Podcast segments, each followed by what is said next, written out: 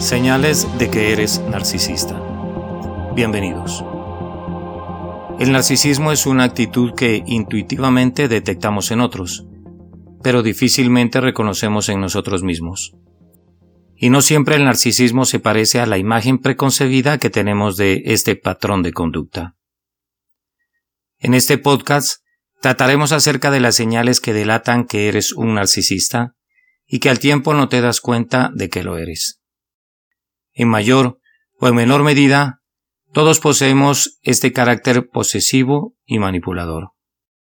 Pero en algunas personas puede volverse muy acusado y toxificar la relación que tenemos con ellas. Aunque se trata de un trastorno mental que en mayor o menor medida todos poseemos, hay ciertas personas que en su comportamiento dejan relucir actitudes ególatras y hasta perversas de las que nos deberíamos prevenir cuanto antes. El narcisista se define por un espíritu de grandiosidad, falta de empatía con los otros y una necesidad constante de admiración. En la mayoría de ocasiones, los comportamientos narcisistas suelen camuflarse bastante bien, pero a medida que vas conociendo a este tipo de personas, la relación que mantienes con ellas comienza a volverse tóxica, ya que uno de sus rasgos más notables es la manipulación emocional. De ahí la importancia de conocer las características que poseen estos individuos. Como decíamos, todos tenemos de alguna forma gestos que pueden resultar narcisistas a los ojos de los demás. Esto no quiere decir que tengamos un problema grave con nosotros mismos o nuestro entorno, ya que se puede dar de forma leve en determinados comportamientos o actitudes. A continuación, veremos esa serie de detalles en los que apenas reparas y que bien podrían identificarte con una persona narcisista. 1. Eres demasiado competitivo. Uno de los primeros rasgos que caracterizan a un narcisista es el de su tremenda competitividad en cualquier ámbito. En otras palabras, son muy malos cuando pierden, pero también cuando ganan. De ahí que si consiguen su objetivo te lo restringen para que sepas en todo momento que están por encima de ti y si fracasan su reacción contra todos será capital. Sobre todo con las propias reglas del juego al que han perdido. 2. El buen trato nunca es suficiente. Imagina la siguiente escena. Estás comiendo en un restaurante con una persona y aparece el camarero con el vino.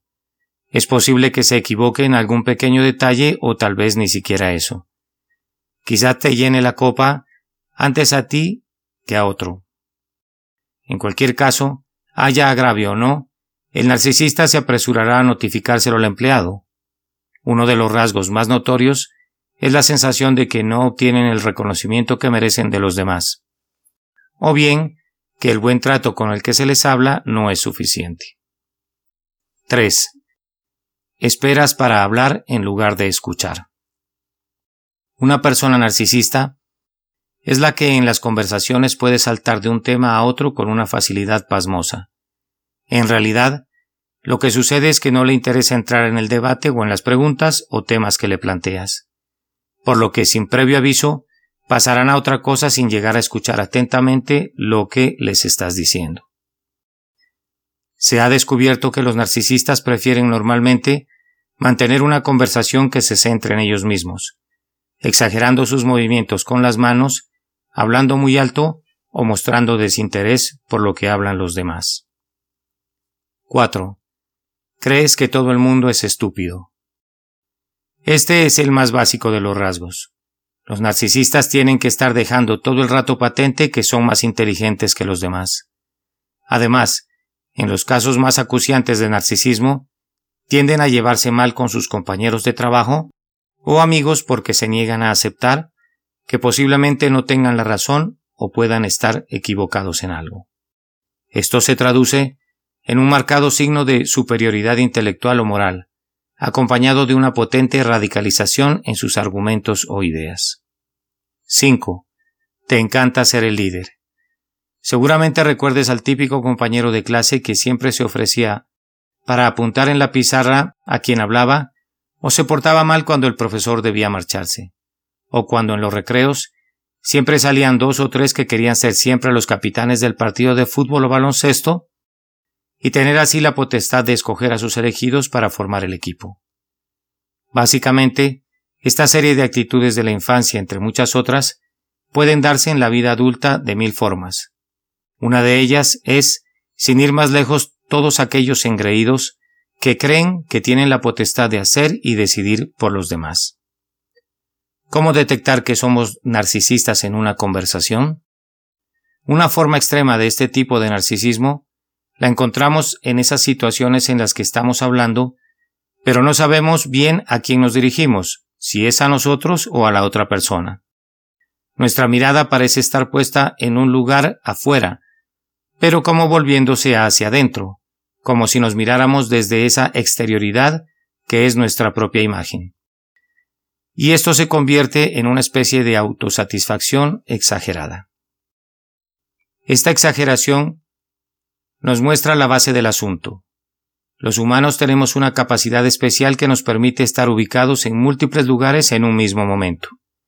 Hablamos mientras rumiamos lo que el otro debe estar pensando de lo que decimos. De vuelta nos juzgamos con estos criterios y respondemos de forma interna o externa a lo que estamos suponiendo que el otro piensa de nosotros. Quizás se entienda mejor si imaginamos un espejo delante de nosotros en el que la imagen que se refleja es otra persona a la cual nos dirigimos y de la que suponemos por sus palabras que nos devuelve un determinado tipo de representación de nuestro yo. Eso rebota en nuestra cabeza y desde allí nos valoramos y reaccionamos de una u otra manera. Ese sería el esquema que se produce y esto se hace todo a la vez. Es lo que llaman estar en la jugada con el contrincante, siendo a la vez el comentarista y el que reacciona a todo junto. Entonces, cuando hablamos de narcisismo estamos utilizando esta forma de funcionamiento que se puede dar tanto en el mundo de la figura física como en el mundo del pensamiento y de la mera conversación, ya que las palabras vienen con sus imágenes correspondientes, es decir, funcionan como espejos, y de ahí que con ellas podamos sentirnos heridos o halagados, reconocidos o rechazados. Las dos formas de narcisismo. Los psicólogos suelen hablar de las dos caras del narcisismo, el primero sería el más reconocible desde fuera, el cual viene caracterizado por una personalidad fuerte siempre dispuesta a batallar. Pero también hay otro tipo de narcisismo más suave e interior, que se corresponde a un carácter introvertido, hipersensible y a la defensiva, y que en muchos casos se manifiesta en forma de ansiedad en el individuo. Ya dando fin a esta reseña acerca de las características que nos pueden indicar si estamos actuando con las personas que nos rodean de forma narcisista o tóxica, no estaría de más recomendarte que si estás experimentando una o todas las características antes mencionadas, acudas a un profesional de la salud mental y le expongas tu caso para descartar un trastorno de la personalidad en tu vida, o en su defecto para iniciar un tratamiento adecuado a tiempo que no permita que esta situación se agrave, con resultados fatales y tal vez irreversibles para tu persona. Ya para despedirme, quiero darles muchas gracias por haberse tomado el tiempo para escuchar este podcast y hasta pronto.